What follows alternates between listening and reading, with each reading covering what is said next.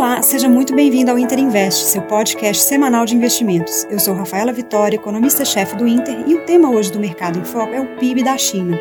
Vamos falar também da discussão sobre o risco fiscal no Brasil e expectativa para a inflação. Vamos lá?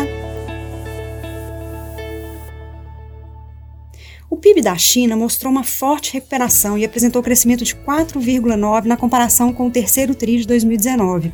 Apesar de ter sido um pouco abaixo do esperado, ainda assim é um resultado bem positivo. Lembrando, a China teve queda no primeiro trimestre do ano, já impactada pela pandemia, de cerca de menos 6,8%, e já no segundo semestre tinha apresentado um crescimento de 3%, e agora chega em quase 5%. O destaque que damos para esse resultado foi a produção industrial, que cresceu 6,9%. Como em outros países e também aqui no Brasil, a gente tem observado que a produção industrial segue liderando essa retomada pós-crise. Na China, o varejo também teve um resultado bem positivo no trimestre, saiu da estabilidade e agora também já mostra um crescimento de 3%. Esses números bons da China mostram como que pode ser a recuperação no restante do mundo quando a pandemia for de fato controlada. No Brasil, o risco fiscal continua contribuindo para a volatilidade, mas o Ibovespa acumula uma alta, uma boa alta em outubro de 3,9%. Nos Estados Unidos, a bolsa também teve mais uma semana de leve alta e também acumula um ganho semelhante, 3,6% no mês. Já o dólar continuou a se desvalorizar, foi mais 2% na semana e agora está cotado a 5,65. No ano, já estamos falando de uma desvalorização de quase 40%.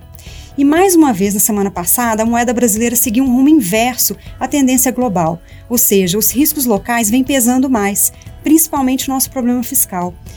Enquanto outras moedas se recuperam frente ao dólar, o real ainda fica um pouco para trás. O mesmo impacto negativo do risco fiscal pode ser visto também nos juros, que continuam apresentando alta nas taxas futuras. Devido às eleições municipais, não devemos ter nenhum avanço de reformas e aprovação do orçamento para 2021 antes de novembro. Mas as notícias de possíveis propostas continuam a tumultuar o mercado. Por um lado, políticos insistem em querer prorrogar o auxílio ou criar um novo programa fora do teto. Até mesmo a prorrogação do estado de calamidade, aquela que possibilitou o aumento de gastos esse ano, já foi cogitada. Por outro lado, o ministro da Economia e também o presidente da Câmara, Rodrigo Maia, continuam reforçando que o teto será mantido e o Congresso deve votar a PEC emergencial ainda esse ano para uma solução que mantenha a âncora fiscal, pelo menos para 2021. Na agenda econômica, o câmbio alto continua alimentando as discussões sobre uma possível alta da inflação.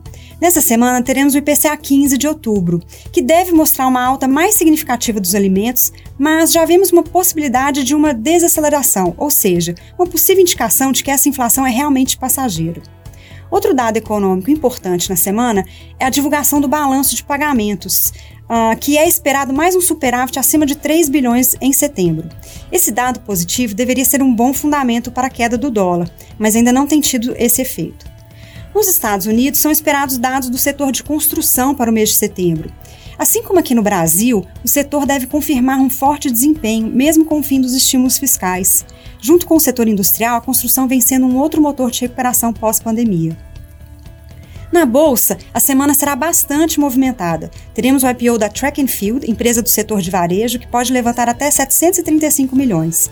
A temporada de resultados segue com VEG e Pera no Brasil, e no exterior as principais são IBM, Netflix, P&G, Tesla e Microsoft.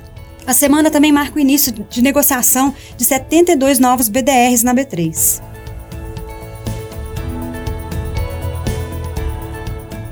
Bom, essas são as principais informações da semana no mercado. Acompanhe nossas análises e relatórios em tempo real no nosso perfil no Twitter, Interinvest. Siga a gente e envie suas dúvidas e sugestões. Boa semana e bons investimentos!